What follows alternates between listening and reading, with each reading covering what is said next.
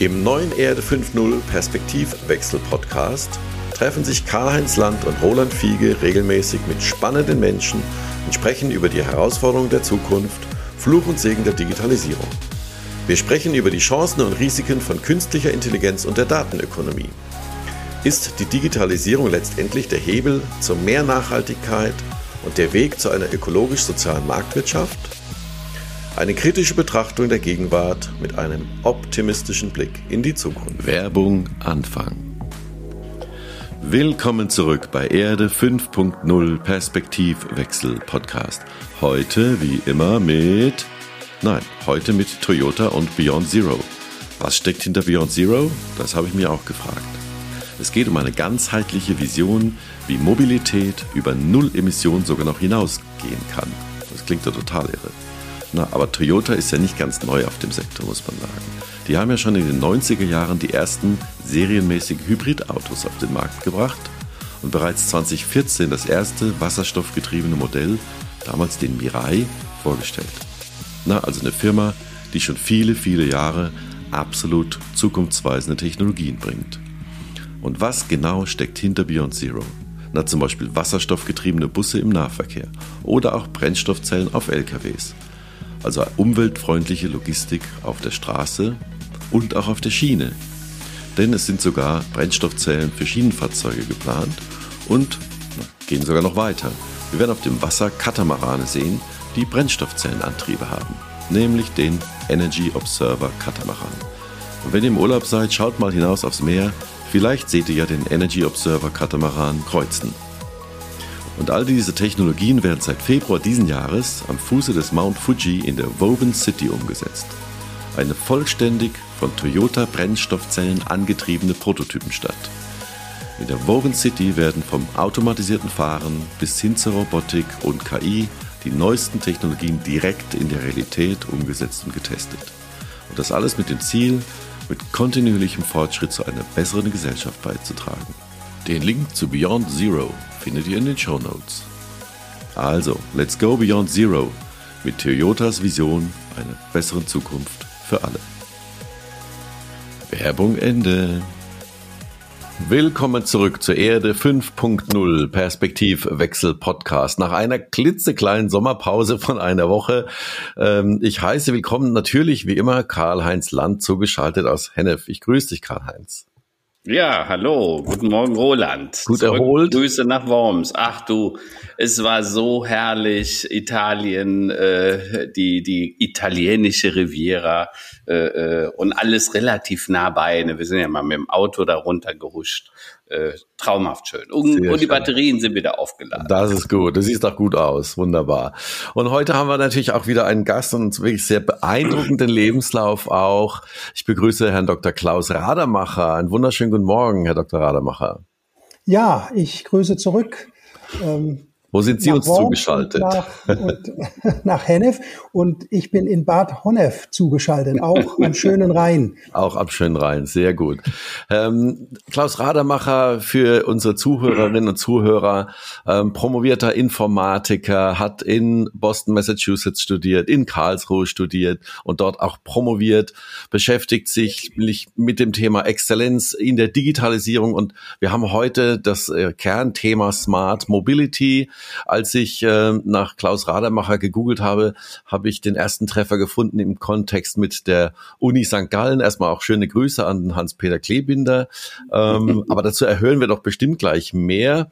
Äh, wir freuen uns sehr. Und da gehen wir zuerst mal in äh, unsere Anfangs- und Startrubrik, Karl-Heinz ähm, hat sich ja wahnsinnig viel wieder in den letzten äh, Woche äh, ergeben. Was sind ja. für dich die Themen des Tages, des heutigen Tages? Also ich möchte eigentlich gar nicht mehr viel über die alten Themen reden. Das Wichtigste, glaube ich, und das, was uns alle tief beeindruckt vermutlich, ist der Abzug und der Zusammenbruch der Verteidigung in Afghanistan. Ziemlich erschreckende Bilder, die deutlich machen, dass obwohl wir 20 Jahre in diesem Land waren und unterstützt oder versucht haben zu unterstützen, in einem Krieg mit vielen Toten, Verletzten, das war scheinbar umsonst. Und äh, im Moment würde ich mal sagen, äh, alle kratzen sich an den Köpfen. Ein Totalversagen der Alliierten, ne, denn es war ja eine Gemeinschaftsaktion, aber natürlich auch ein Totalversagen unserer Regierung und speziell von Heiko Maas, was jetzt diese Evakuierungsmaßnahmen angeht. Wir lassen ein ganzes Land im Stich und überlassen unsere Helfer, die uns 20 Jahre unterstützt haben, also die Übersetzer und so weiter, einer sehr ungewissen Zukunft und den Taliban. Äh, bis Freitag sollen noch Evakuierungsflüge geben, danach ist wohl Schluss. Also ich muss immer an so ein paar Sätze von meiner Oma denken und die sagte, würde in so einem Falle sagen, wir sollten uns alle schämen, ja. Und äh, das empfinde ich ehrlich gesagt auch. Naja, und dann äh, natürlich aktuelles von diesem lahmenden Wahlkampf mit irgendwie Überraschungsumfrageergebnissen. Ich weiß nicht, ob ihr es heute Morgen gesehen habt, nachdem sich Armin Laschet und auch die Annalena Baerbock selbst durch ihre Aussagen und auch durch Handlungen so ein bisschen in die Ecke manövriert haben, gewinnt jetzt auf einmal der vollkommen unscheinbare Olaf Scholz in den Umfragen. 33 Prozent der Bevölkerung würde ihn gerne als Bundeskanzler sehen, aber nur noch 11 Prozent Armin Laschet und äh, Annalena Baerbock, glaube ich, knappe 15. Wow, Vielleicht war das nicht so klug von Armin Laschet, sich mit Machtpolitik durchzusetzen gegen des Volkes Wille, weil damals war ja die Diskussion Söder oder Armin und das Volk war ja eher für Söder, weil man Erneuerung wollte und ähm, Armin Laschet steht ja eher so für die Fortführung des alten Merkel-Kurs. Naja, let's see, es ist ja noch nicht Wahltag. Wir haben noch ein paar Tage und auch noch ein paar Podcasts davor. Vielleicht äh, können wir den einen oder anderen noch motivieren. Ja. Naja, und das letzte Thema ist natürlich, die Schweiz sagt, wir sind in der vierten Welle, bezogen auf Corona. Äh, mal sehen, was da bei uns noch folgt, weil also das Gefühl, dass wir uns besonders geschickt verhalten im Moment, äh, habe ich ehrlich gesagt nicht. Also besonders wenn ich an die Öffnung der Schulen denke, äh, mein Enkel, der Jan, ähm, äh, der ist jetzt 13, ist in der sechsten Klasse und äh, äh, der könnte jetzt geimpft werden, aber der, die können sich nicht impfen lassen, die Kinder, weil die dürfen nur bei Kinderärzten äh, geimpft werden, also nicht beim normalen Arzt oder im Impfzentrum. Das heißt, auf der einen Seite schmeißen wir Impfstoff weg und auf der anderen Seite, der Jan hat jetzt am 28. September erst einen Impftermin, den ersten, und dann folgt ja irgendwann sechs Wochen später der, der zweite. Also äh, wir verschießen ein Tor nach dem anderen. Also es ist schon ziemlich peinlich. Naja, das ist es so für mich äh, äh aus, der, aus dem aktuellen Geschehen. Da, ja, das sind wieder ziemlich dicke Bretter, die da äh, passiert sind äh, vor mhm. ungefähr einer Woche, die uns natürlich noch stark begleiten. Und wir hatten ja schon Bundestagswahlkämpfe, die, ja, da war es mal eine Flut und mal andere Dinge, die das entschieden haben. Ähm, ja. Jetzt haben wir das Thema Afghanistan, was wirklich äh, nicht sehr gutes Licht äh, auf alle Beteiligten wirft komplexe Sachlage. Da kann ich nur ergänzend sagen, auf Arte gibt es eine sehr, sehr gute Dokumentation. Ähm, das ist ja wie immer eine sehr komplexe Sachlage und ich finde, man sollte sich immer mal mindestens die letzten 100 Jahre eines Landes oder mindestens mal 50 Jahre eines Landes anschauen oder einer Region, um überhaupt zu verstehen, was da passiert ist und wie es zu der jetzigen Situation kommen konnte. Also mal wieder der Tipp auf Arte. Ähm, mhm. Herr Radermacher, ähm, ja, Themen des Tages, äh, was hat Sie denn so bewegt heute früh? Heute früh noch gar nicht so viel, aber die Punkte, die, die Karl-Heinz Land eben angesprochen habe, ich sag mal, die gehen natürlich auch äh, an mir hier in Bad Honnef äh, nicht so ohne weiteres vorbei. Ich gebe zu, zu den, zu den Umfragen, ähm, ich persönlich halte sehr wenig davon, äh, tagtäglich neue Umfragen zu übermitteln und zu verbreiten. Das äh, ist so wie Wasserstandsmeldungen beim Rhein oder bei der Mosel, wenn man kein Hochwasser hat.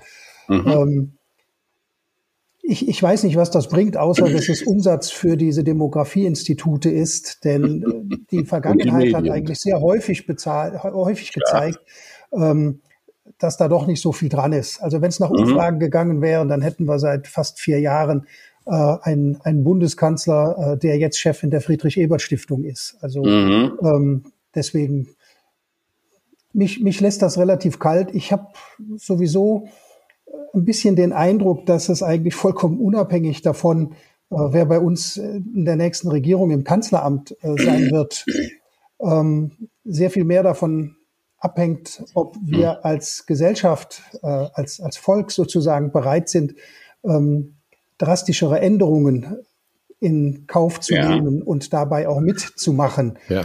Ähm, wenn ich einen pauschalen oder grundsätzlichen Punkt anbringen kann, was mir an unserer derzeitigen Politik nicht gefällt, dann ist das mal ganz auf einen Satz gebracht, die Tatsache, dass kein Politiker bereit ist, den Menschen das zuzumuten, was eigentlich notwendig wäre. Mhm, mhm, mhm. ja, also Klaus, da sprichst du was ganz Wichtiges an und du sprichst auch was an, was ja indirekt dafür verantwortlich ist. Wir haben uns, wir kennen uns jetzt auch schon fast 15, 20 Jahre, glaube ich. 20 Jahre, über 20, über 20 Jahre. Ja, ja, ich kenne dich seit Voice Objects. Sag ich. Ja, genau, genau. Du warst damals noch bei der Telekom ja. und äh, ich war bei Voice Objects.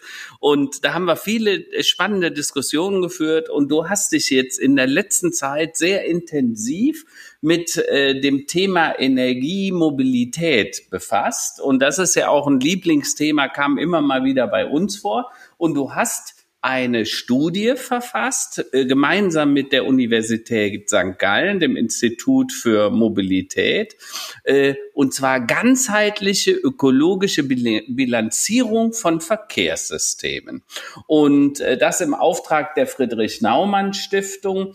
Und da hast du mal versucht, gemeinsam mit der Uni äh, rauszufinden, wie ist das denn? Und du hast vor allen Dingen dir drei Verkehrsmittel vorgenommen und die mal miteinander betrachtet, wie ich finde, mit recht interessanten und auch vermutlich für viele Zuhörer überraschenden Ergebnissen. Nämlich, du hast ja angeguckt, was äh, passiert im Verkehr, Pkw, was passiert, also auf der Straße, auf der Schiene. Wie sieht das mit der Schiene? Die wird ja immer als so äh, umweltfreundlich dargestellt und das auch mal verglichen mit dem Flugzeug.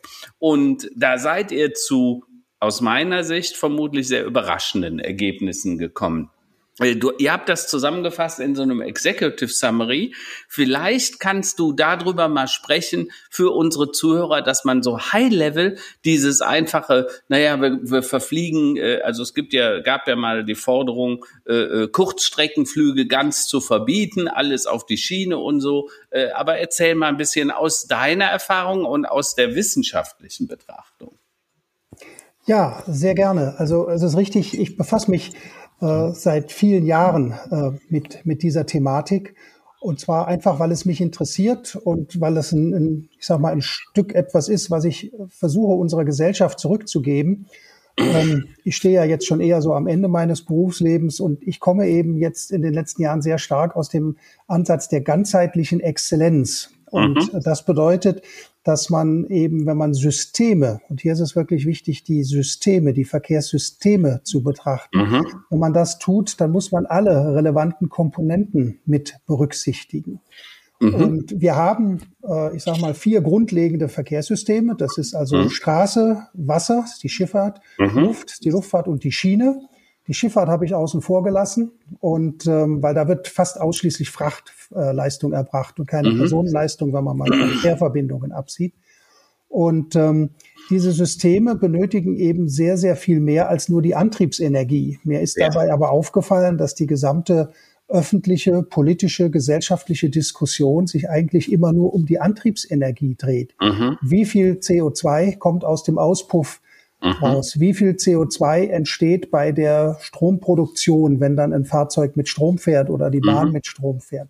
Mhm. Und ähm, das ist einfach zu kurz gesprungen, denn jedes System hat eine eigene, sehr spezifische Infrastruktur. Mhm. Und hier setzt äh, der von mir entwickelte methodische Ansatz an. Diese Infrastruktur lässt sich nochmal unterteilen in eine Knotenpunktinfrastruktur.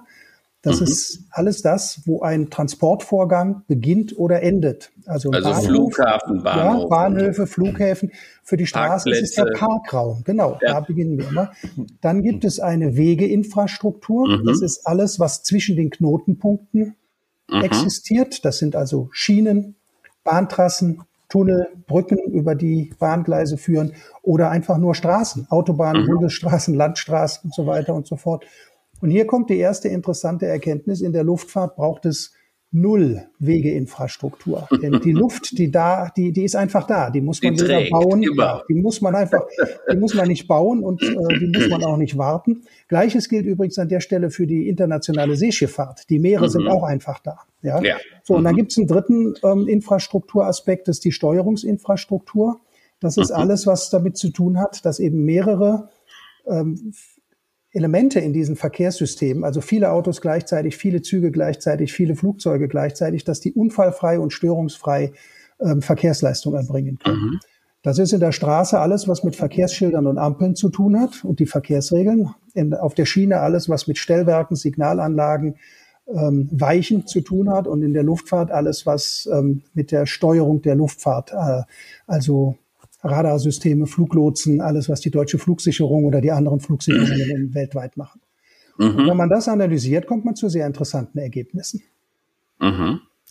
Die, die Frage, die sich ja offensichtlich stellt, wenn du das so zerlegst in die Knotenpunkte, die Infrastruktur, Straße, äh, Schiene und so weiter, Du kommst dann zu Ergebnissen, beispielsweise, ich habe dann gelesen, äh, du hast einfach mal gerechnet, was der Gotthardtunnel oder was äh, der, der, der, die, die Strecke, die ICE-Strecke von Köln nach Frankfurt, wie viel Millionen Tonnen CO2 die nur beim Bau verursacht haben. Vielleicht kannst du darüber mal ein bisschen berichten. Ja, ähm, das ist richtig, wobei ich dazu sagen muss, das ist ein sehr, sehr komplexes Unterfangen und man kann mhm. das im Nachhinein immer nur abschätzen. Ja, klar. Und was mir auch wichtig ist, ist, dass wir ja nirgendwo auch nur ein Gramm CO2 einsparen können, wenn wir eine Infrastruktur, die irgendwann mal gebaut worden ist, wenn wir die nicht nutzen. Weil dadurch genau. kommt ja kein bisschen CO2 irgendwie zurück in die magische Flasche. ähm, wichtig ist das aber für zukünftige Unterfangen. Und mhm. letztendlich ähm, muss man immer überlegen, was ist denn das, was wir tatsächlich haben wollen. Das ist nämlich eine Verkehrsleistung. Und die Verkehrsleistung lässt sich bemessen in Personenkilometer. Das ist also immer dann, wenn eine Person über einen Kilometer reist.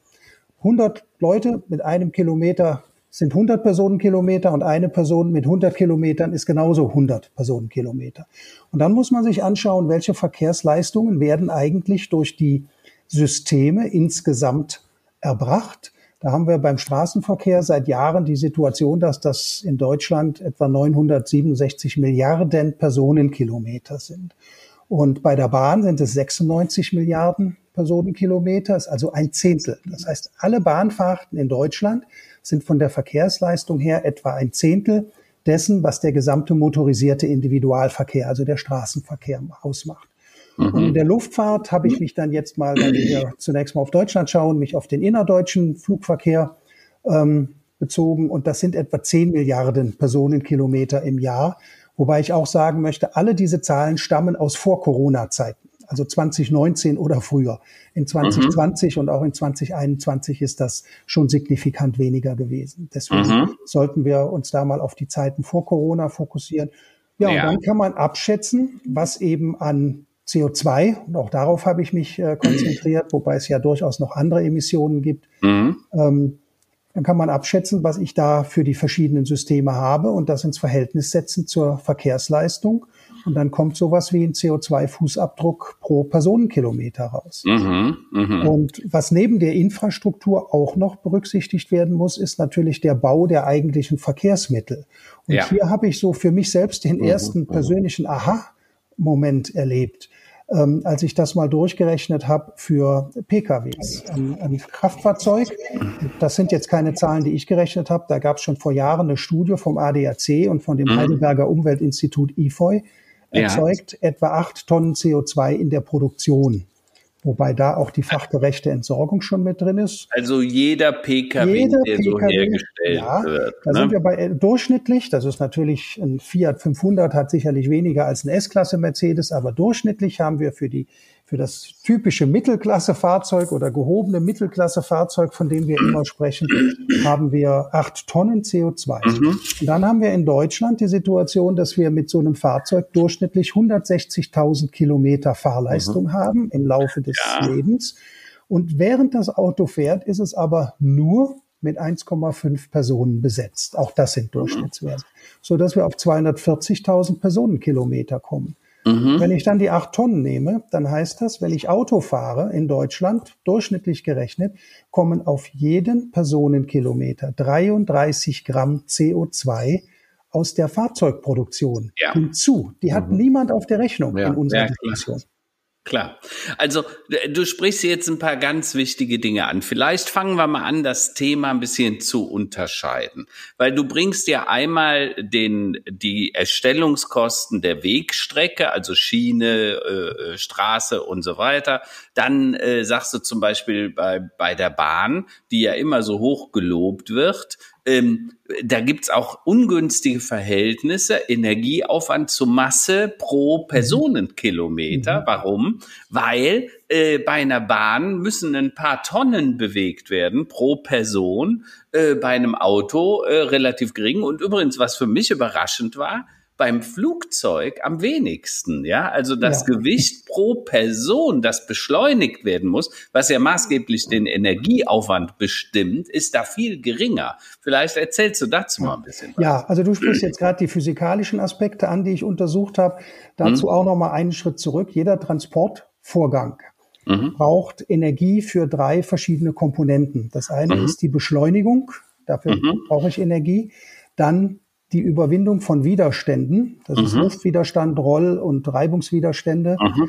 Und ähm, dann brauche ich Energie, um die sogenannte Hubarbeit zu leisten. Das heißt mhm. immer dann, wenn ich gegen die Gravitation, also gegen die Schwerkraft an Bergauf und runter genau. starten. Ja, ja, ja. Und, und der Punkt ist eben der, dass ähm, die entscheidenden Parameter für den notwendigen Energieaufwand äh, sind zum einen die Geschwindigkeit, die mhm. in diese physikalischen Formeln eingeht. Zum anderen in ganz entscheidender Form die Masse, die bewegt werden muss. Mhm.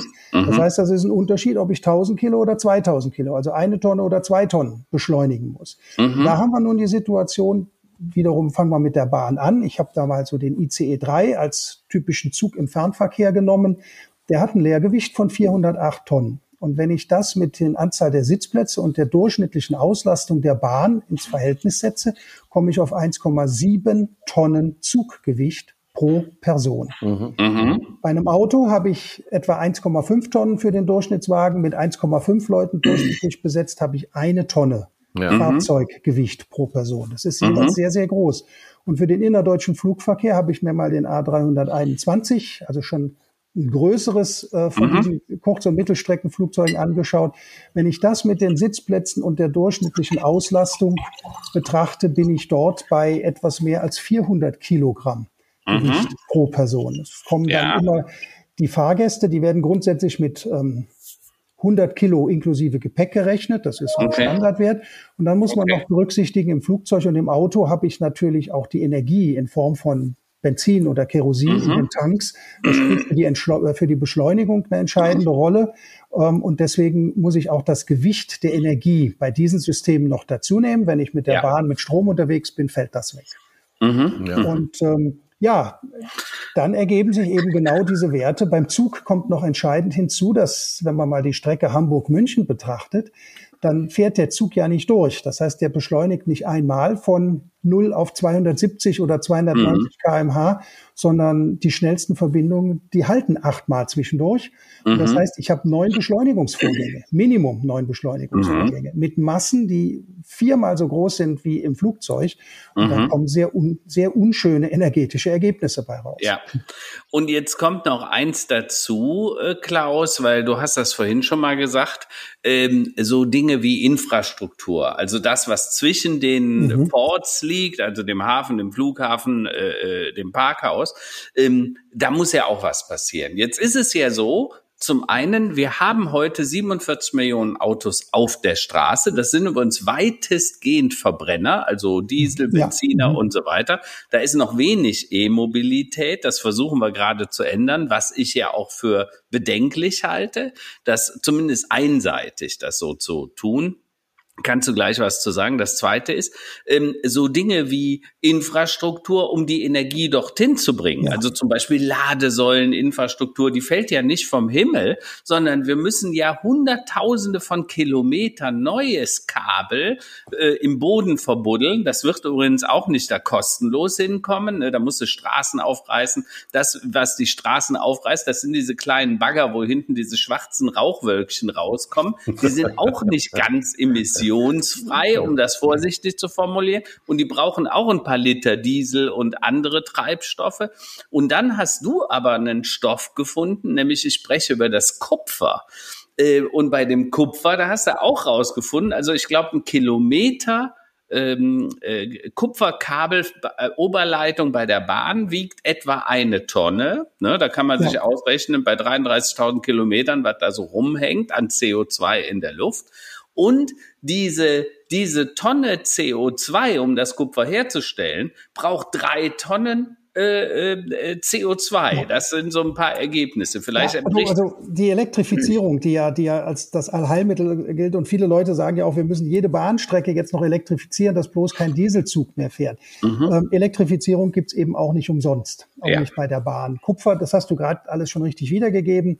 Ähm, der, der, der Oberleitungsdraht, nur der Kupferdraht, der ja dann noch an vielen, vielen Stahldrähten Mann. aufgehangen mhm. ist, damit er da hängt. Das kommt ja alles noch hinzu. Stahl, mhm. äh, vielleicht mal grundsätzlich zu den Stoffen. Bei Stahl entstehen pro einer Tonne Stahl etwa zwei Tonnen CO2 im Hochofen- und Kokereiprozess. Und alles, mhm. was danach kommt mit Walzwerk und Drahtherstellung, kommt noch hinzu. Bei mhm. Kupfer haben wir für eine Tonne Rohkupfer aus mhm. Etwa drei Tonnen CO2. Da kommt noch hinzu, dass es eigentlich in Europa keine nennenswerten Kupfervorkommen mehr gibt. Mhm. Das passiert alles in, in Chile, ist ein sehr großer. Äh, da bauen übrigens französische Konzerne Steinkohlekraftwerke, damit die genügend Energie haben für den äh, Kupfererzabbau. Also das sind alles Dinge. Bei einer ganzheitlichen Betrachtung muss man das alles mit berücksichtigen. Mhm. Aluminium ist auch hochgradig CO2-intensiv, weil es sehr viel mhm. Strom produziert, äh, weil es viel Strom auch. bei der Produktion braucht, richtig. Mhm. Ja, und beim Kupfer ist es eben so, der Kupferdraht, weder der in der Straße noch der bei der Bahn, der hängt ja irgendwie am integrierten Lufthaken, sondern mhm. bei der Bahn hängen alle fünf, müssen alle 65 Meter entweder Beton- oder Stahlmasten aufgestellt werden,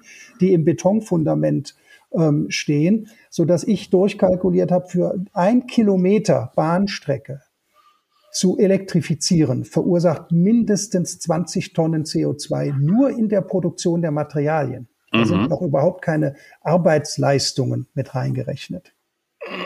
Also wenn Klar. ich mal ganz kurz äh, ähm, einsteigen mhm. kann.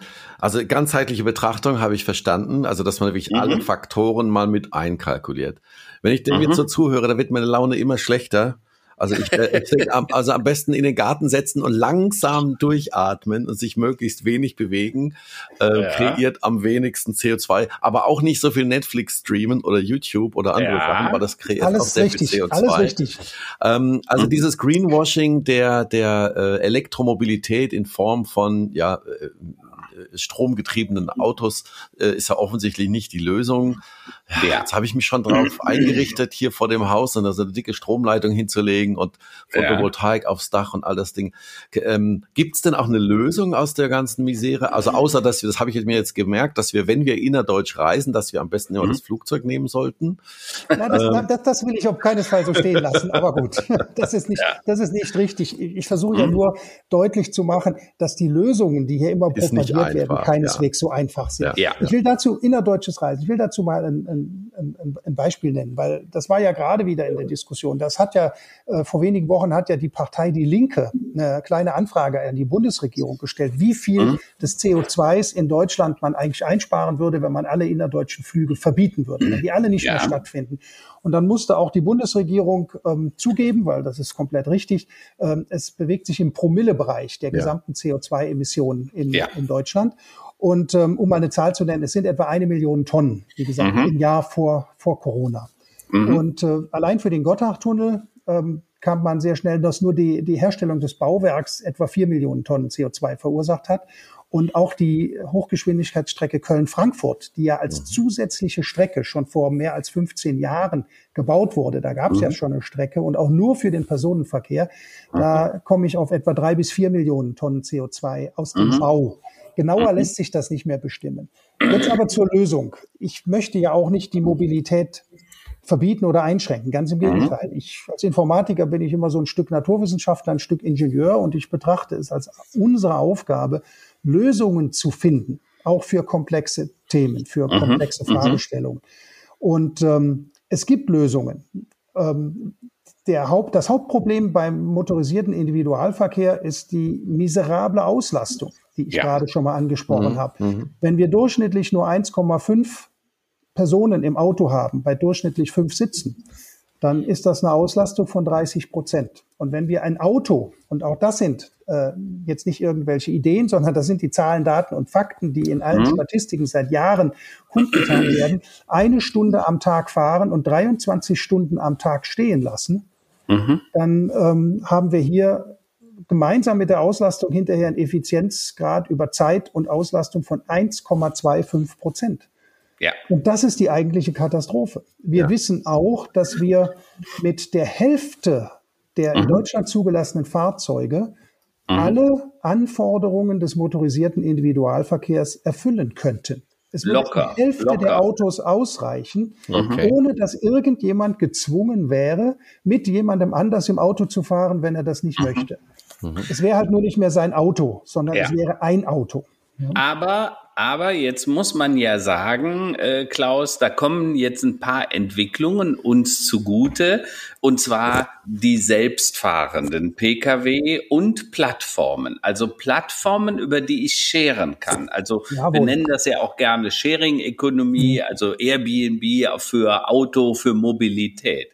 Weil was wir nicht vergessen dürfen und was die Grünen oft vergessen, äh, es gibt zwei Garanten für den Wohlstand in, auf der Welt. Das eine ist die Verfügbarkeit von günstiger Energie. Deshalb ist Kohle und Öl so beliebt, weil man muss einfach nur ein Loch graben, holt die raus und hat eine relativ hohe Energiedichte, die dummerweise bei den Fossilen den Nachteil hat, dass sie viel CO2 emittieren, was mal aus der Atmosphäre verschwunden war. Ne? Weil das waren ja vor Jahrmillionen mal Bäume und die sind dann irgendwann über lange Prozesse zu Öl, Kohle, Gas geworden. Und jetzt holen wir dieses Gas wieder raus und damit emittieren wir diese unglaublichen Mengen, die wir in den letzten vor allen Dingen 200, 250 Jahren emittiert haben. Das Zweite ist die Voraussetzung von Verfügbarkeit von Mobilität. Also Mobilität, günstige Mobilität. Wir könnten uns ja einen Spritpreis von fünf Euro vielleicht irgendwie noch leisten. Das Problem ist aber, nicht mehr die Menschen in der dritten Welt, in den Entwicklungsländern. Und warum imitiert China, warum bauen die so viele äh, äh, Kohlekraftwerke? Weil sie günstig ist und hilft, ihre Industrien kostengünstig zu entwickeln. Übrigens, was wir ja auch 200 Jahre getan haben. Ne? Man darf ja nicht ja, sagen, ja. China, Indien, ihr dürftet nicht, lasst mal die Kohle im Loch. Aber wir haben es wunderbar geschafft, damit unseren Wohlstand zu kreieren. So, und wenn man man das betrachtet, dann finde ich äh, das richtig, was du sagst. Wir müssen die Dinge intelligent machen und die Systeme ganzheitlich betrachten. Deshalb hat mir die Studie so gut gefallen und Ende zu Ende. Das heißt, wenn ein Pkw Du sagst jetzt 1,2 Prozent Nutzung. Ich habe immer von 4 bis 5 Prozent gesprochen, weil ich sage, 95 Prozent nicht nutzen ist ja auch schon eine ordentliche Verschwendung, wenn man es mal so betrachtet. Ne? Und jeder kann sich ja mal fragen, wie viel fahre ich im, am Tag mit der Kiste und wie viel steht so rum. So, aber das Entscheidende ist dann, wenn ich eine Infrastruktur, die es schon gibt, nämlich zum Beispiel Tankstellen, äh, Pipelines, äh, die Infrastruktur, den Sprit von A nach B zu bringen, äh, ersetze durch was Neues und das Neue ja garantiert on top kommt, ne, weil es ja nicht, äh, äh das, muss auf jeden Fall zusätzliches CO2 emittieren und dann sagen kann, pass mal auf, wir könnten doch die bestehenden Systeme einfach hochintelligent machen. Zum Beispiel, wenn, das, wenn ein Auto selber fahren kann und über eine Plattform geschert wird, also zur selbstfahrenden, autonom fahrenden mhm. Fahrgastzelle wird, so wie ein Aufzug, wo dir auch egal ist, ob der von Otis, Krupp oder Thyssen ist, sondern du willst in die 30. Etage, drückst auf den Knopf und dann fährt die dich dahin. Und unsere Automobilindustrie wird genau zu solchen Fahrgastzellen werden, ja, äh, und Freude am Fahren, Vorsprung durch Technik wird ja gar nicht mehr funktionieren. Was glaubst du, welche Auswirkungen könnte das denn haben, wenn das in den nächsten fünf bis zehn Jahren passiert? Ja, also die, die Lösungen, die du hier vorschlägst, Karl-Heinz, sind genau die richtigen. Ähm, das habe ich in der Studie auch dargestellt und ich habe da einiges durchgerechnet. Deswegen mal zu den Auswirkungen. Was würde das beispielsweise an CO2 einsparen? Und danach mhm. sage ich noch was dazu, was ist notwendig dazu. Wenn wir auf Dauer nur die Hälfte der Fahrzeuge produzieren würden, weil das reicht ja aus, um die Mobilität sicherzustellen, ja. dann heißt das 1,6, 1,7 Millionen Autos weniger pro Jahr, die neu zugelassen werden, die müssen mhm. nicht gebaut werden. Dramatische Auswirkungen, mal acht Tonnen, da reden wir eben über 13 bis 14 ähm, Millionen, Tonnen. Millionen Tonnen CO2. Wenn wir die Autos besser auslasten, und ich rede jetzt mal nur von der Auslastung, anstatt 1,5 in Zukunft durchschnittlich zwei Menschen drin zu haben, das ist eine Steigerung mhm. um ein Drittel. Das mhm. spart, wenn man es umgekehrt rechnet, ein Viertel aller Fahrten ein. Mhm. 40 Millionen Tonnen Treibstoffe werden Jahr für Jahr an Deutschlands Tankstellen in die Tanks mhm. gefüllt. Ein Viertel mhm. davon sind 10 Millionen Tonnen. Die verbrennen zu 31,5 Millionen Tonnen CO2.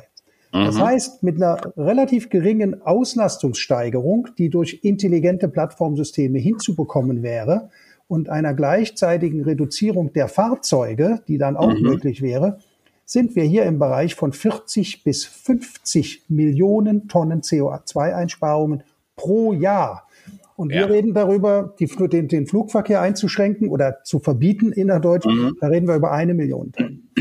Ja. Was brauchen wir dazu? Als erstes die Technologien, die kommen oder sind schon da. Also mhm. ich bin ja als Informatiker seit vielen, vielen Jahren mit äh, Weblösungen, Internetlösungen und auch solchen mhm. Plattformlösungen ähm, äh, befasst. Die könnten wir bauen. Das, mhm. das Wichtigste in meinen Augen ist eine Bereitschaft, auch in der Gesellschaft anzuerkennen, dass ich eben mit ähm, ja, dass ich Mobilität anders definiere. Ich habe nicht mhm. mehr mein Auto in der Einfahrt stehen, tagelang, ja. stundenlang, sondern was ich mir wünsche, ist dass ich kurzfristig, wenn ich eine Anforderung habe, dass fünf Minuten oder zehn Minuten später ein Fahrzeug, das dann meinen Anforderungen für diesen speziellen Transportvorgang, den ich dann habe, genau. vor der Tür steht. Und das wird eben dann auch ein anderes Fahrzeug sein, wenn ich nur zum Einkaufen will, als wenn ich mit Familie 500 Kilometer in Urlaub fahren möchte. Ja. Das ja, heißt, ja. diese Art von Veränderungen, diese Art von Mobility as a Service, wie das auf mhm. Neudeutsch mhm. so schön heißt, ja, die müssten sehr viel stärker angegangen und auch politisch unterstützt werden, weil das, diese Plattform müssen wir auch erstmal aufbauen. Ja. Aber Klaus, das heißt ja auch gleichzeitig, und das ist ja das, was ich sage. Ich, ich sage nicht, ich bin nicht der Gegner der Elektromobilität. Ich sage nur, ich will eine vernünftige Elektromobilität, die uns auch wirklich beim äh, beim äh, CO2-Sparen helfen kann. Wenn wir jetzt alles nur aus äh, 47 Millionen Dieseln oder äh, Verbrennern 47 Millionen ja. äh, andere Autos machen, sparen wir eben gar nichts. Im Gegenteil, wir produzieren, produzieren. zusätzlich. Mehr, mehr, weil so. derzeit haben wir die Situation, dass ein batteriebetriebenes ein Elektrofahrzeug der gleichen Größenordnung in der Produktion mehr CO2 verursacht als ja. ein Verbrenner. Das ist ja. derzeit Wegen noch der, der Batterie, Fall, weil die Batterien eben nach wie vor 60 bis 70 Kilogramm CO2 pro Kilowattstunde Leistung, also da muss man wirklich sehr ja. genau anschauen, was man da miteinander vergleicht, ähm, verursachen. Zu dem Thema Elektromobilität oder nicht, mhm. wenn ich eben eine solche Plattformmobilität hätte, Mobility mhm. as a Service, dann kann es ja auch davon abhängig sein, wo ich hin will ob ich ein Elektrofahrzeug geschickt bekomme oder mit einem mhm. Elektrofahrzeug mhm. fahren will, weil dort eben diese Ladeinfrastruktur sehr viel einfacher zu realisieren ist, wenn ich nur innerhalb von Städten unterwegs bin. Genau. Wenn ich genau. aber eine Reise ins ländliche Mecklenburg-Vorpommern mache, dann kann das auch in 20 Jahren noch ein effizienter Verbrenner sein, weil mhm. das eben in der Gesamtbetrachtung günstiger ist, als irgendwo in Mecklenburg-Vorpommern oder ich könnte auch sagen in der Eifel oder im Hunsrück, also wo ja. dort eine komplette Lade-Elektroinfrastruktur aufzubauen. Man muss sich immer vorstellen, weil da auch ähm, viele Leute nicht so wirklich tief genug in der Materie drin stecken. Ich mhm. kann nicht ohne weiteres an jeden Rastplatz, wo eine, eine 100 Watt Glühlampe hängt, ähm, eine Ladestation einrichten. Ja, das hat nichts damit zu tun, ob schon ein Kabel da ist, sondern ob die Elektrifizierungsinfrastruktur das hergibt. Ja, ja? Und ich brauche ganz, ganz andere Strommengen und andere. Anschlüsse, wenn ich zwei oder drei Fahrzeuge in einem Schnellladesystem gleichzeitig laden will. Das lässt sich in Innenstädten sicherlich zügig erreichen. In ländlichen Gegenden ist das mit einem erheblichen Aufwand und damit mit erheblichen CO2-Emissionen verbunden. Aber, aber das heißt ja im Klartext, Klaus. Also erstens, immer intelligent überlegen, welches Medium in Innenstädten können Dinge anders aussehen wie im ländlichen Bereich, Fälle. Langstrecke mhm. anders wie Kurzstrecke. Das andere ist halt, wir müssen dogmenfrei denken. Also dogmenfrei, nicht einfach nur sagen, jetzt alles auf die Schiene, weil die Schiene, die ja bei bestimmten Dingen große Vorteile hat. Also wenn ich zum Beispiel an Schwerlasten denke, lange Strecken, ne? aber das Amazon-Paket, da wird die Bilanz wieder relativ ungünstig ja, ja. auf der Schiene. Ja, ja das, das da sind andere, da sind andere Dinge viel günstiger. Und ich will noch was anderes bringen. Ich habe die Zahl zwar schon häufiger gebracht. Deutschland hat vor Corona etwa 750 Millionen Tonnen CO2 emittiert. Ähm, wir haben dann im Jahr vor Corona 50 Millionen Tonnen eingespart aufgrund von Maßnahmen und so weiter. Relativ mühsam, aber immerhin, ich war überrascht. 50 äh, Millionen sind ja mehr als 10 Prozent bei, bei, bei 750. 150 ähm, Millionen Tonnen kommen aus der Verstromung von Kohle ähm, oder Gas und Mineralöl. Das heißt im Klartext, wir könnten morgen 150 Millionen einsparen, wenn wir eine Idee hätten, wie wir die Kohle ersetzen. Ja? Also durch andere Brennstoffe, Treibstoffe. Und ähm, was ich gerne dazu sage, im Moment in China und Indien werden jeden Monat ein bis zwei Kohlekraftwerke ans Netz genommen, die in den nächsten 10 bis 20 Jahren im besten Falle 100 Milliarden Tonnen CO2 emittieren werden, im schlimmsten Falle 500 Milliarden Tonnen. Also unser Fokus, den wir, ich meine, Deutschland macht zwei Prozent der Emittenten, also der Emissionen in CO2 weltweit. Das ist viel, äh, wenn man betrachtet, äh, dass wir aber viertgrößter Wirtschaftsstandort sind, ist es vielleicht auch nicht mehr so viel. Aber wenn wir nicht aufpassen und wir können hier sparen, Besser wäre es, wir würden den anderen Ländern helfen, energieeffizienter zu werden und auf neue regenerative Energien zu kommen. Ja. Und das mein letzter Kommentar, weil das fasziniert mich immer. Jedes Jahr fallen auf die Erde 1,6 Milliarden Terawattstunden Sonnenenergie. Ja, die Menschheit braucht nach Berechnungen von Wissenschaftlern 22.000 Terawattstunden. Also alle Menschen auf dem Planeten brauchen 22.000 Terawattstunden für alles, für Mobilität, Heizen, äh, Kochen, gut leben. Ähm, wir sollten doch in der Lage sein, die Sonne, die ja unendlich verfügbar Energie liefert, zumindest die nächsten paar hundert Millionen Jahre, für uns wahrscheinlich noch, ähm, wenn wir dann noch da sind, heißt das. Aber Fakt ist, auf jeden Fall durch intelligente Systeme könnten wir morgen schon verhindern, dass es überhaupt noch den Bedarf nach fossilen Brennstoffen gibt. Ja, und da muss doch der eigentliche Ansatz sein. Ja, du hast jetzt äh, sehr viele Punkte angesprochen, auf die ich gerne äh, ganz kurz nochmal eingehen werde. Da könnte man eigentlich einen kompletten Podcast nochmal äh, separat dazu machen. ja. äh, zum ersten Mal zu dem, dass das mit den intelligenten Lösungen, da hast du angefangen damit. Ähm, mhm. Da stimme ich dir vollkommen zu. Und was ich eben beobachte, äh, ich halte ja mittlerweile auch Vorlesungen zu dieser Thematik und bin als mhm. Referent bei einem Seminar an der Uni St. Gallen und habe äh, einige Veröffentlichungen dazu. Mhm ähm, meine Hauptbeobachtung ist, wir haben es hier mit naturwissenschaftlichen Themen zu tun. Ja. Also Mobilität, äh, Transport, das ist Physik, angewandte Physik und Verbrennung äh, und äh, ist, ist Strom, äh, äh, Entschuldigung, Verbrennung ist Chemie und äh, mhm. auch Strom erzeugen, Batteriezellen, das ist Chemie. Mhm. Und man muss sich diesen Themen inhaltlich, sachlich, naturwissenschaftlich nähern. Ja. Und was in unserer Diskussion in der Gesellschaft und auch in der politischen Diskussion passiert ist, ist eine ausgesprochen emotionale und ideologisierte, ja. ideologische Diskussion. Und mir ist es wichtig, das betrachte ich als meine Aufgabe, diese Diskussion zu entemotionalisieren, mhm. zu entideologisieren und zu versachlichen. Das mhm. ist das Entscheidende. Und ähm, da hilft es auch nichts. Die physikalischen Formeln, über die ich eben kurz gesprochen mhm. habe, die sind nun mal da. Die können wir nicht ändern. Die lassen sich mhm. auch durch demokratische Beschlüsse nicht beeinflussen. Mhm. Wir müssen auch als in einer Demokratie lernen, dass es mhm. Dinge gibt, die sind demokratischen Entscheidungsprozessen schlicht nicht zugänglich. Also die Physik kümmert sich nicht darum, ob sie verstanden wird oder ob die Menschen das so wollen oder ob sie das möchten. Genau. Das, das ist der eine Punkt dazu. Ja, der, der andere Punkt, du hast die Internationalisierung des Themas Klima angesprochen. Mhm. Auch das ist ein ganz, ganz wichtiger Aspekt. Das habe ich in der Studie auch kurz erwähnt. Das hilft überhaupt nichts und dem Klima schon gar nicht, wenn wir beispielsweise alle CO2-Emissionen aus der Infrastruktur einfach ignorieren.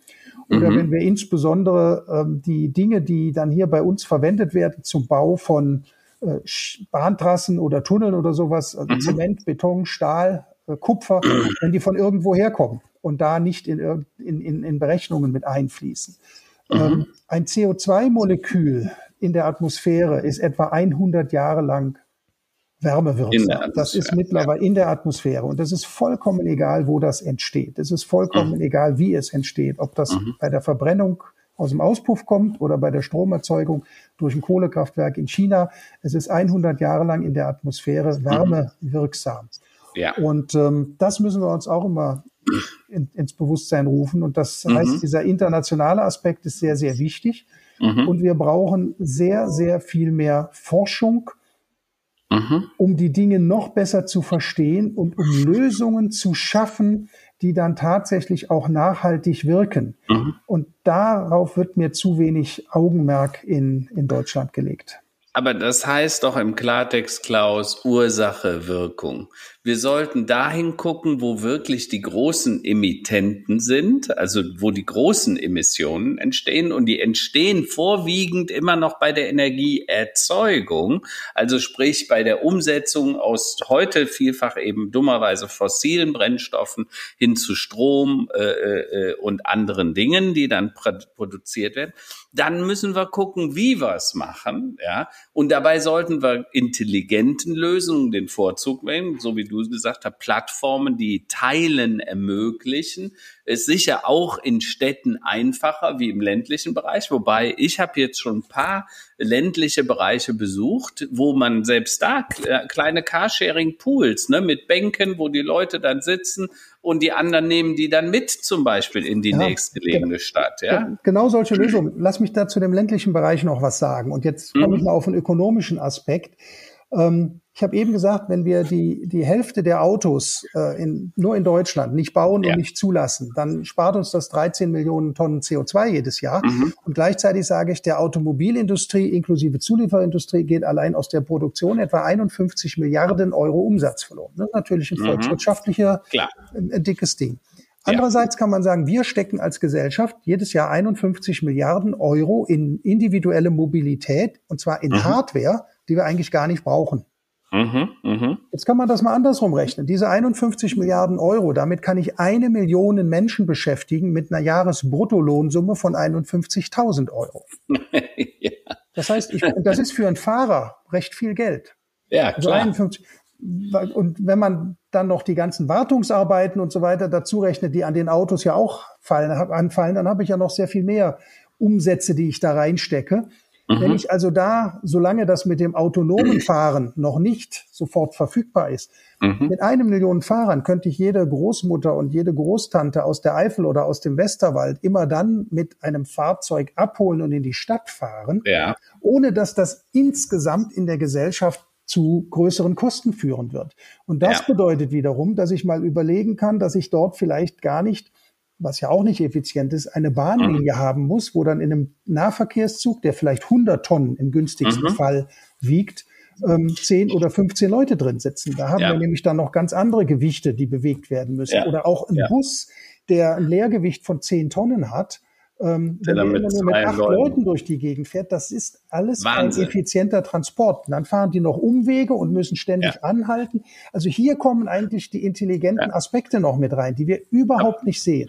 Aber Klaus, du sprichst aber ja noch ein wichtigen Thema, äh, ein wichtiges Thema an. Im Moment die Automobilindustrie schiebt ja jetzt alles, ob gewollt oder ungewollt, in Richtung Elektromobilität. Wir schaffen die Verbrenner ab, äh, die übrigens aus meiner Sicht mit äh, die intelligentes, nicht intelligent, effektivsten Maschinen sind von der Hebelwirkung, die wir je entwickelt haben. Aber sei es drum, das Risiko, dass dabei die Automobilindustrie sich selber abschafft, ja, die kriegt zwar im Moment Milliarden Subventionen, sechs bis acht Milliarden hat jeder von den großen Automobilherstellern in Deutschland an Subventionen kassiert für Umstellung auf Elektromobilität und so weiter. Aber das heißt ja nicht, dass es nachher angenommen wird. Das heißt leider nicht, dass es uns wirklich in der CO2-Bilanz hilft, sondern vielleicht sogar im Gegenteil, die noch verschlimmbessert. Ähm, und drittens, äh, eine intelligente, ein intelligentes Management würde vielleicht sagen, pass mal auf, Leute, wir setzen, also Porsche macht so einen Versuch, die setzen auf sogenannte synthetische Treibstoffe und sagen, äh, wir wollen CO2-neutral mit dem Auto fahren können. Also da kommt hinten genauso viel CO2 raus, wie vorne eingefangen wurde. Ähm, und diese E-Fuels könnten dann einen wesentlichen Beitrag leisten, nicht nur fürs Auto, sondern auch für Kerosin, Diesel, Benzin. Das heißt, wir würden aus der Sonne und der Luft unseren Treibstoff gewinnen und diese Möglichkeiten gibt es. Aber man hat sich bisher nicht dafür entscheiden können, diese Energieträger äh, zu nutzen. Jetzt ist die Frage, was glaubst du denn? Was werden wir das jetzt noch kapieren? Wird irgendjemand, wenn er eure Studie gelesen hat, ganzheitlich ökologische Bilanzierung von Verkehrssystemen, ähm, kommt irgendjemand aus der Politik auf dich zu und sagt, Mensch, Klaus, du hast den Schlüssel der Weisen, helf uns, wie kommen wir dahin? Also äh, erstmal danke für, für dieses tolle Lob, aber es ist ganz bestimmt noch nicht der Schlüssel der Weisen. Mhm. Ähm, es ist ein Ansatz und die Studie verstehe ich so, dass sie zum Nachdenken anregen soll. Mhm. Ähm, ich habe auch so ein bisschen die Beobachtung gemacht, in Deutschland ist häufig das Nachdenken ersetzt worden durch Nachplappern, jedenfalls bei ganz, ganz vielen Menschen. Und da versuche ich ein Stück weit entgegenzuwirken. Mhm. Ähm, zu den, zu, zu den Energieaspekten, die du gerade gesagt hast. Mhm. Ich persönlich bin auch nicht davon überzeugt, dass der Elektromotor im Fahrzeug der Weisheit letzter Schluss ist. Mhm. Ich persönlich bin auch nicht davon überzeugt, dass Wasserstoff der Weisheit letzter Schluss ist, der ja auch wieder verbrannt wird. Da steht nur mhm. H2O, also nur Wasser. Ähm, das klingt alles sehr gut. Man muss auch da tiefer einsteigen, das Ganze ganzheitlich betrachten. Mhm. Und da spielt eine entscheidende Rolle die Energiedichte. Also welche Menge an Energie habe ich eigentlich pro bestimmter Masse oder pro bestimmtem Volumen, ja. pro Kilogramm mhm. oder pro Kubikmeter oder was immer ich da, da haben will. Und da äh, kommen wir beim Strom schon mal gar nicht. Strom ist ja eigentlich auch nicht wirklich Energie, sondern nur Transport von Energie. Mhm. Ähm, aber das würde jetzt zu weit führen, da, da tiefer, tiefer mhm. einzusteigen.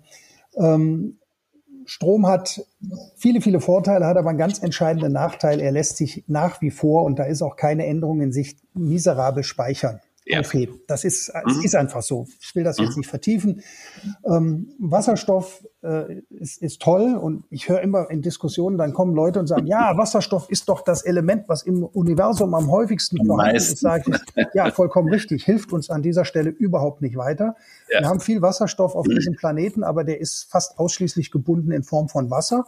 Und mhm. hier mal so ein Gedanke. Natürlich kann ich mit Sonnenlicht und mit äh, umweltfreundlichem Strom Wasser aufspalten in Wasserstoff und in Sauerstoff. Mhm. Ich muss 55 Energieeinheiten reinstecken in mhm ein, ein, in, in dieses System und bekommt dann im Wasserstoff äh, 22 Energieeinheiten zurück. Das ist dann mhm. die Energie, die in dem Wasserstoff vorhanden ist, die ich weiter mhm. nutzen kann. Das ist rein die theoretische Rechnung. Das, das mhm. kann man wirklich auf, aufs Joule genau ausrechnen. Und dann mhm. kommen immer noch die, ähm, ich sag mal, Effizienzverluste ähm, bei den Maschinen, die ich da einsetze. Mhm. Wasserstoff hat den Nachteil, dass er ganz, ganz geringe Energiedichte hat. Das heißt, um ihn überhaupt mhm. nutzen zu können, muss ich ihn entweder, wenn ich ihn flüssig machen will, auf minus 253 Grad abkühlen. Das kostet verdammt viel Energie. Und dann auch so kühl halten. Oder ich muss gigantische Drücke anwenden. Wir reden hier von Drücken 600 bis 700 Bar, um Wasserstoff ähm, bei hohem Druck äh, flüssig zu machen. Nur mal zum Vergleich, im Autoreifen haben wir etwa drei Bar. Ja? Und das ist alles mit einem Aufwand verbunden. Äh, über den machen sich viele Leute noch keine Gedanken. Ja. Und ähm, ja. deswegen, das ist eben immer mein Petitum dafür. Wir, wir müssen hier nicht uns überlegen, was hätten wir gern, sondern was mhm. ist technisch möglich. Und dafür brauchen wir mehr Menschen, die sich ja. aus wissenschaftlicher und ingenieurtechnischer Sicht mit diesen Fragen befassen und nicht ja. nur aus soziologischer, politologischer oder juristischer Sicht. Ja. Aber Klaus, lass mich das noch kurz erläutern, weil es ein ganz wichtiger Punkt und als ich das das erste Mal gehört habe, konnte ich es fast nicht glauben. Ein Liter Diesel wiegt etwa ein Kilogramm und damit kannst du ein Auto drei, 33 Kilometer weit bringen, so ein Mittelklassewagen, heute zumindest. Ne? Mhm. Ne? Drei, vier Liter auf 100 ist ja schon machbar. Bei derselben äh, Leistung in Batterie muss die Batterie etwa 50 bis 60 Mal das Gewicht haben, also 50 bis 60 Kilo sein, um dieselbe Energiedichte zu transportieren. Und dann wird einem sehr schnell klar, warum Tesla die großen SUVs so liebt, ne? weil da kannst du mal eben 800 Kilo Batterie und kommst dann 450, 500 Kilometer ja, weit. Ja. Also optimal, wenn du Gas gibst, nicht. Ne? Ja, ja. Also das, genau, das ist, das, das ist der Punkt der Energiedichte und die ist bei Strom in Batterien eben auch sehr gering. Ähm, mhm. Ich mache das nicht gerne, aber jetzt hier nur der Vollständigkeit halber eine kleine Korrektur. Also ein Liter Diesel wiegt 830 Gramm. Das spezifische Gewicht ist 0,83. Die, Kero okay. die Wasserstoffe sind ein bisschen geringer. Kerosin ist bei 0,8 etwa, super Benzin ja. bei 0,78. Wir reden ja. immer, deswegen ist es auch ganz wichtig, dass wir immer über Kilogramm sprechen, wenn wir das in, mhm. in CO2 umrechnen. Mhm. Das ist genau der Punkt. Die Energiedichte ist bei den Kohlenwasserstoffen deutlich höher. Und mhm. deswegen vielleicht das nochmal zum Abschluss als ein Gedanke. Man sollte eben auch nicht abhör, äh, aufhören, beim Wasserstoff nachzudenken, dann zu sagen, den mhm. zu verbrennen, sondern sich überlegen, wie man den Wasserstoff, wenn man ihn dann hat, wieder mit Kohlenstoffen anreichern kann, um daraus ähm, Kohlenwasserstoffe. Das ist ja Kerosin, Benzin, mhm. Diesel. Ja, das ist genau. ja alles äh, genau. langkettige Kohlenwasserstoffe, ähm, um, um die herzustellen. Und den Kohlenstoff haben wir auch. Wir können ihn entweder in Zukunft hoffentlich aus der Luft rausholen, das CO2 vielleicht mhm. rausholen. Genau. Oder wenn wir den Wasserstoff haben, wir sollten uns auch darüber im Plan sein, jeder Mensch, davon haben wir ja mhm. nun auch fast acht Milliarden, wäre auch mhm. nochmal ein Thema, über das man sprechen könnte, produziert jeden Tag etwa ein Kilogramm an Kohlenstoffen oder überwiegend Kohlenstoffen aus, mhm. als Ausscheidungsprodukten. Mhm, also mhm. wir kennen das, äh, wir kennen das von den Landwirten, die verwenden Biomasse, mhm, um daraus ja, Biogas ja. zu machen und so weiter. genau. Das sind alles Dinge, über die wird viel zu wenig nachgedacht, die es mhm. uns auch ermöglichen könnten sagt bewusst ja. ermöglichen könnten, in Zukunft mit Verbrennern zu fahren, ohne dass wir dafür ja. fossile, das heißt, wir müssen die Welt nicht, nicht dekarbonisieren, sondern defossilisieren. Also wir ja. müssen von den fossilen genau. Stoffen wegkommen. Ja. Und, und du sprichst was an, äh, wir müssen die Zukunft halt aktiv mit Visionen in die Hand nehmen. Ne? Eine Grundthese, so wie du sagst, äh, defossilisieren, also weg von allen fossilen, Kohle, Gas, Öl und so weiter, halte ich für komplett richtig. Zweitens, regenerative, da wird Photovoltaik, aber auch Wind, aber auch Wasserkraft eine wichtige Rolle spielen, weil wir haben so viel Energie, die alleine dort sich abspielt. Ich habe gerade diese 1,6 Milliarden Terawattstunden Sonnenenergie angesprochen. Die kommt jeden Tag kostenlos auf die Erde. Dummerweise nicht nur bei uns, also ist sehr schön verteilt und viel in den Wüsten, aber da gibt's ja Ansätze, dass die doch die Energie für uns hergestellt wird und man dann über Wasserstoffe, die auch noch einfach transportierbar macht oder über sogenannte Methanole, Ethanole. Ja, dann sind wir wieder bei Kohlenwasserstoffen. Ne? Und dann sind wir wieder da, wo wir es relativ einfach auch in der bestehenden Infrastruktur transportieren könnten. Ja, ja. das ist ja das Entscheidende. Vollkommen richtig. Und, aber so wie du sagst, wir müssen die Welt einfach anders denken und wir müssen global denken. Wir dürfen nicht sagen, wir sperren die Hafenstraße in Hamburg, weil da zu viel Feinstaub ist, ja, sondern wir müssen dafür sorgen, dass wir global dafür sorgen, dass die Chinesen, die Inder, die, die mit billiger Energie zu Wohlstand wie wir kommen wollen, dass wir denen helfen, dahin zu kommen, aber möglichst ohne Fossile, weil dann gewinnen wir wirklich. Und ich habe ja gerade die Zahlen gesagt. 200 bis 500 Milliarden Tonnen CO2, die nur die neu gebauten äh, äh, Kraftwerke emittieren werden in den nächsten 10 bis 20 Jahren. Also ich glaube, wir haben heute gelernt, wir müssen das Ganze wirklich ganzheitlich betrachten und wirklich ja. mal, die Physik dürfen wir auf keinen Fall außer Acht lassen.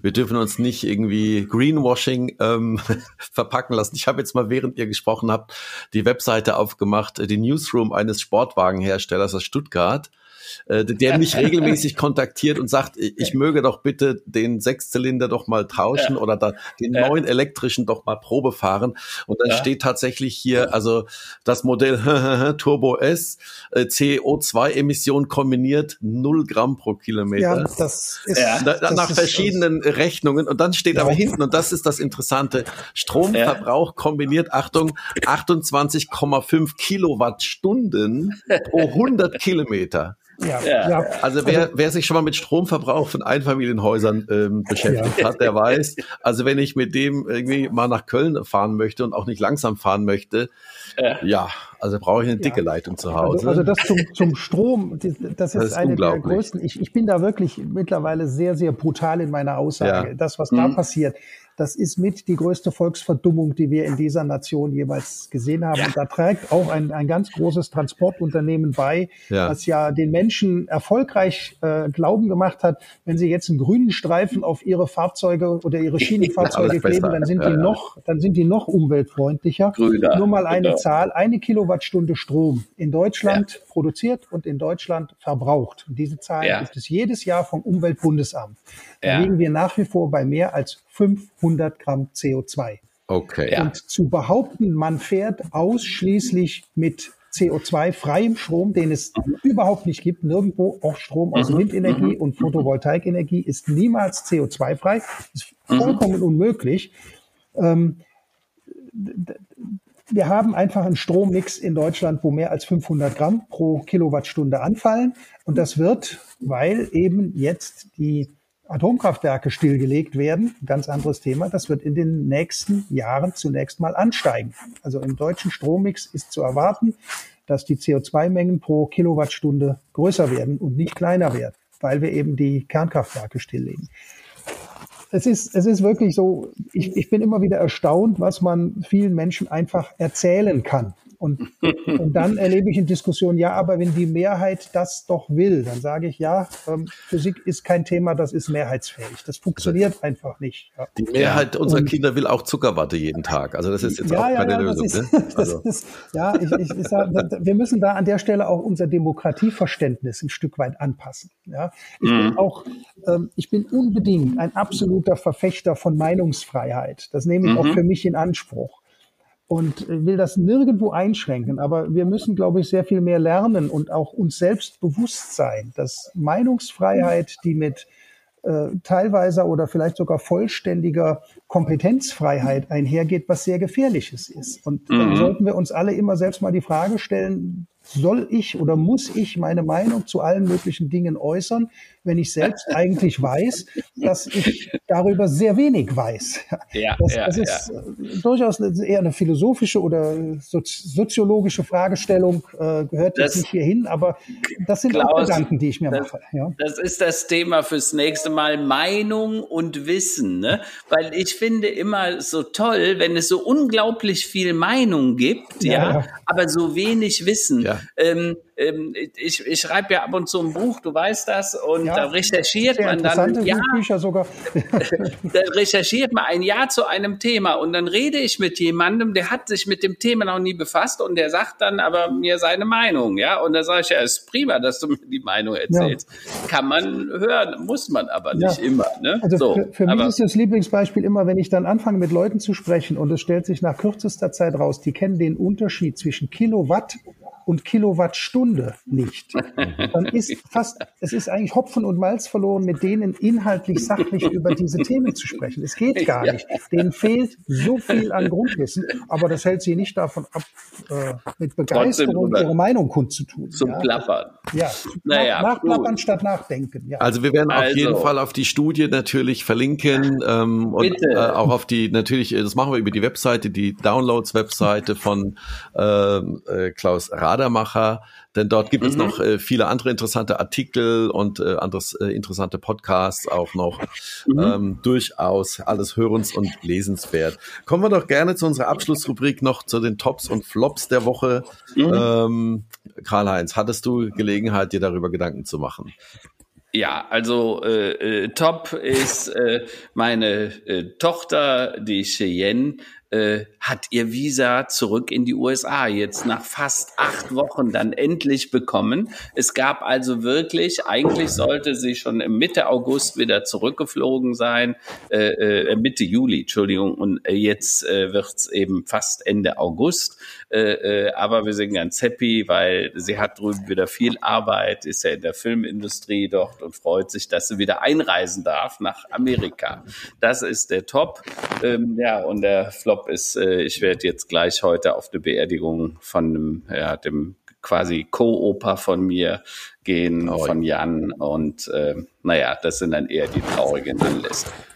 Dann äh, ja, würde ich auch mal meine Tops und Flops der Woche. Ich fange auch mal mit dem Flop der Woche an. Der geht also mhm. in eine ähnliche Richtung wie bei dir, Karl-Heinz. Mhm. Äh, Schlaganfall meiner Mutter. Gott sei Dank erstmal nur ein leichter mhm. Schlaganfall vor einer knappen Woche. Äh, das war natürlich ein großer Schreck. Man merkt, das Leben ist endlich, ja.